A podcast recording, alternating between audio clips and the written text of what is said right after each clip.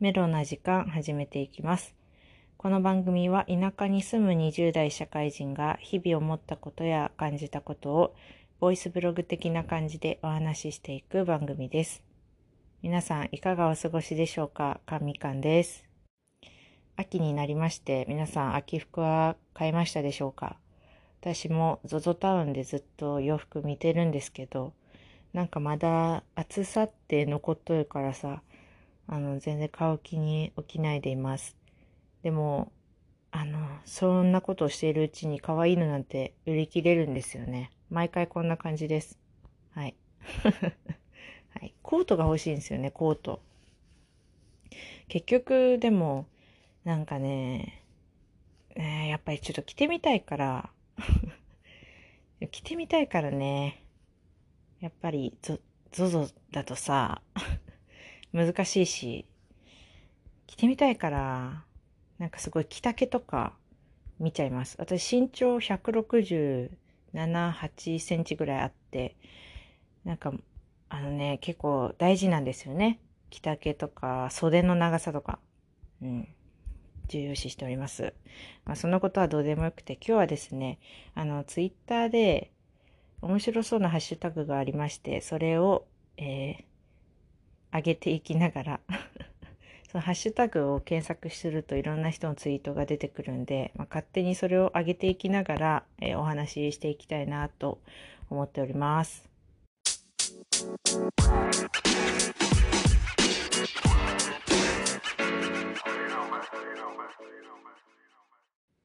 そのハッシュタグがさ、えっとね、ちょっと待ってね。携帯触りながら今日はお話ししていきますよ。えっとね、大人になって分かったこと選手権っていうハッシュタグがちょっと盛り上がってて、ちょっと前にね。だから、それをね、私も、あの、もう25歳なので、結構共感することも多くありまして、それを上げていこうと思います。はい。まず一つ目、えー、大人になってから友人を作るのは超高難度である。うん。これ本当に最近めっちゃ思う。あの、えっとね、難しいよね。難しいよね。やっぱり趣味とかなんか共通点がないと、あの、きっかけがないから、学校の時ってさやっぱクラスが一緒になるとか文化祭とかさ準備する時間があったりうんと運動会とかさみんなで何かするっていうそういう機会がたくさんあったから授業でもやっぱ体育の時にチーム作ってバスケするとかさなんかあったじゃないですかそういうのがやっぱ大事だよねそういうきっかけっていうの大人になるとそういうきっかけがないからね自分から作りに行かなきゃいけないからね。ちょっとかっこいいこと言ったよね、今。で、しかも今はもうコロナ、コロナでさ、そういうきっかけも作りづらいから、本当に難しいと思う。あの、上辺の友人を作るのはできたとしても、本当にずっと続く関係のお友達を作るのってやっぱり、その人もその人で、あの、ね、大人になるまでの間にさ、いろんな環境やバックグラウンドにさ、いろんな歴史があるわけじゃないですか。その人を形成した。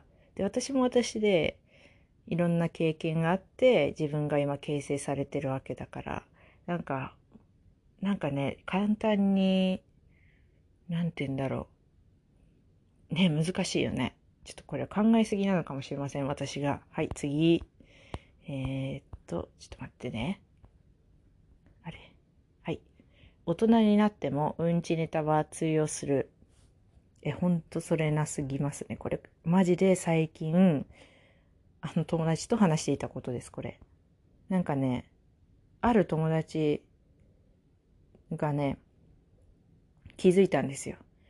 LINE で検索機能でうんちとかうんこで検索をかけた時に、あの、私のヒットがすごく多かったみたいで、すっごいうんちうんこネタをお話ししているみたい。全く内容がない話なんですけど、本当に内容ないんです。びっくりするぐらいね。ごめんなさい、ご飯中の方。これはね、要は、あの、変わってないということですよね。子供の時から。うん、共通して面白いんやね。うんちって正義なんだなって思いました。ごめんなさい、ちょっともうこれ、あの、夜のネタ、夜のテンションで今回お話ししております。はい、次。ああ、この人もこんなことやあんなことされてるんだ。うん。これ、なんかね、うちめっちゃ大学の時に思ったな。なんか、恋愛とか、あとなんだろう。恋愛かな、主に。大学の時は。こんなに誠実そうに見えて、実は裏でこんなことやっちゃってたんだ、みたいな。うん、なんかね、そういうゴシップとかね、やっぱり、いっぱい流れてくるじゃないですか。風の噂とかね。なんかね、そういうので聞いたりすると、あ、えー、ってなったりする。でもなんか、その噂もあんまり私自身聞きたくなかった。そういうゴシップ。うん。やっぱりちょっと若干、ん？ってなるしね。その人に対して。でも、良くないしね。ね、噂だから、あくまでも。うん。まあわかるわ。これめっちゃ大学の時やな。まあ社会人になってもあるけどさ、これからもあるかもしれません。はい、次。子供の頃に見ていた作品は大人になっても楽しめること。むしろ大人になってから見た方が奥深いことに気づくこと。うん。これはね、あの最近私がハマっていることですね。うん。あの、なんて言うんだ。ジブリとかは本当に感じるよね。ジブリ。視点が変わってるっていうか考え方とかがなんか共感する部分が増えたりとかする。やっぱり自分がそれだけなんかね、生きてきたんだなって 思うよね。うん。はい、次。給食は最強だったこと。社会人であの値段、バランス、味を食べることが難しい。給食は本当に大好きでした。あの、残したことはない。でも、牛乳が合わない時は苦労しました。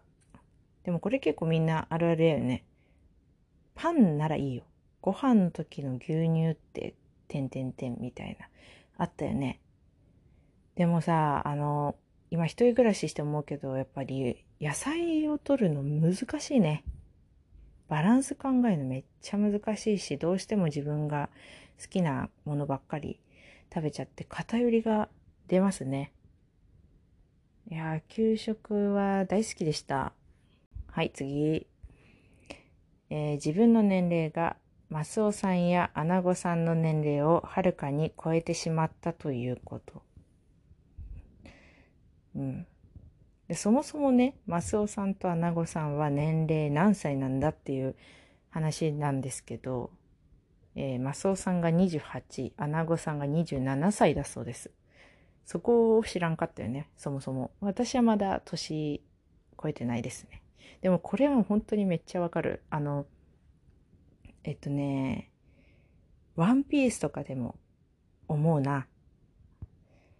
あとは、クレヨンしんちゃん。ワンピースはね、ルフィ、ワンピース始まった時点でルフィが17歳だった気がするんですけど、違ったらごめんなさい。でも、うちがワンピースを、あの、テレビで見てた時、小学校とかの時、だからさ、まあ今も見てるけど、その時はお兄さんなわけよ。でも今、超えてるわけよ。25だから。ルフィを。そう、ちょっとそれは、えってなる。あと、クレヨンしんちゃんも、あのね、えっと、ミサエが29歳。しんちゃんのお母さんが29歳。で、しんちゃんにめっちゃ、みそじみそじとか言われるんですよね。ちっちゃい頃は、みそじってなんだろうって感じやったけど、今はその29歳がすごい身近に感じる。自分が25歳だから。でも、あ、ミサイってすごい若いんだなって、それと同時に思うし、えっと、しんちゃんを産んだのが24歳の時なんだって思うと、あ、もうこのうちの年齢で、しんちゃん産んでるんだとか思うよ。うん。でも一軒家建てて、ね、ひろしが一軒家建てて、いや、結構すごいと思うんだけどな。ミサエ、29歳って全然若いよってすごく感じます。これはめっちゃわかる。共感します。これ。はい、次。学校という社会の狭さ、学校という子供が学ぶ場所の大切さ。なるほど。なんか、あのー、学校、特に小学校、中学校はめっちゃ感じるんですけど、なんかね、習い事するにも、やっぱり同じ校区の習い事？塾とか、だからさ、どうしてもその同じ学校で顔見知りの子たちがおったりするしさ、学校という小さな社会でしかいないわ、生きていってないわけじゃないですか。だからそこで、例えばいじめとかさ、なんかうまくいかんかったりすると、その、それより外の世界を知らないし、知るきっかけもないから、なんか、苦しいよなって思います。高校とか大学に行くと、やっぱりバイトするじゃんか。バイトとか、その違うコミュニティを作ることができるから、行動範囲も広がるし。だからね、そこでまた、なんか違ううーん、なんていうんやろ。なんか自分のことを知っている人たちが他のコミュニティにもできるから、自分のさ、気持ちの分散ができる気がするんですよね。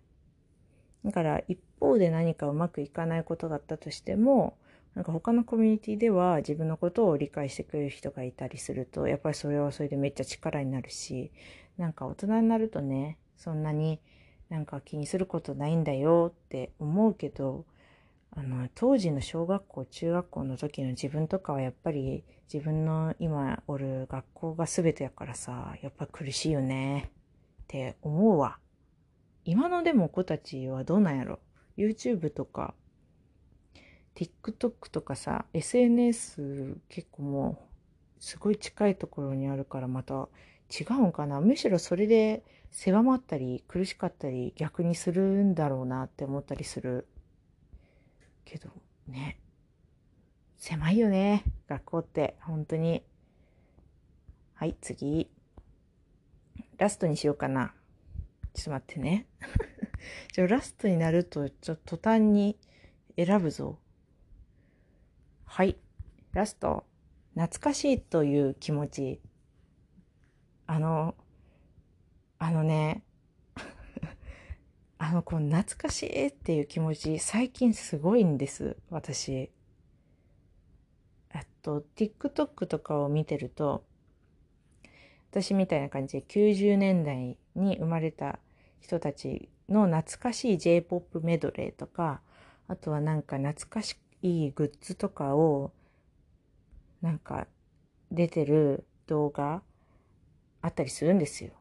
そういうの見るとめっちゃ、ああ、こんなんあったなって思う。でもこの、こんなんあったなーが最近はすごい多い。実家とかに帰って自分の小さい頃住んでた場所とかを、じゃ、あのね、ちょっと散歩してみたりすると、あ、ここで缶切りしたなとかさ、軽泥してたな、ここで喧嘩したなとかさ、なんかいろんな思い出が出てきて、あのね、あんまり使いたくないけど、エモいですね。ちょっと使い方合ってるかわからんけど、懐かしいなってめっちゃ思う。これはね、あんまなかった。あの、高校とか中学の時とかはなかったけど、うん最近はすごい感じますね、これ。皆さん、共感するのどれくらいありました？いきなりちょっと締めに入っています。この段階で。結構話してしまっています。どれくらい共感ありますかねあのーこのハッシュタグ結構面白いなって思って、ずっと見てて、割と私はほぼほぼ共感することが多かったです。なんか大人になると、なんかね、このツイートの特徴としては、なんかね、ちょっとネガティブなことが多かったりするんですけど、それでもいいこともあったりして、いいこと書いてる人もいたりして、そう、なんかね、あの、いろいろ考えさせられました。今回ちょっと一緒にシェアしたいなと思ってお話しした次第でございます。最後まで聞いていただいてありがとうございます。えーまた何かございましたら、インスタグラム、えーお便りフォームの方からお待ちしております。じゃあね